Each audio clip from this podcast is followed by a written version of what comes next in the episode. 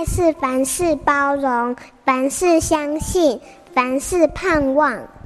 幸福家庭练习曲。自信呢，是人生的基础。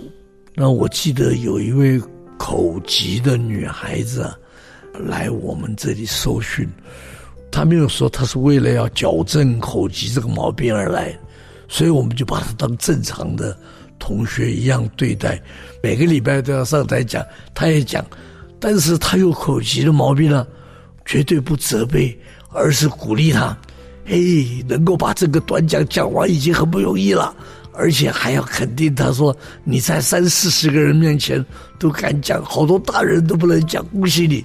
到了下个礼拜来，比上个礼拜进步了，大家又鼓掌。一个礼拜再一个礼，一共十二个礼拜以后啊，这个女孩子口疾的毛病没有了，因为口疾是内心的自信不够啊，露在外面的现象。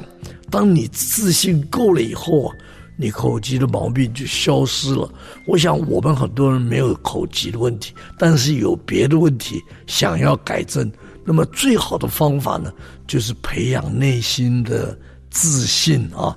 像你要给别人赞美，给你的小孩肯定，这时候就是在帮助他培养自信，加强自信。不管孩子比管孩子更难，我是推广亲子慢养教育理念的黑幼龙。幸福家庭值得努力，让爱永不止息。大义建设关心您。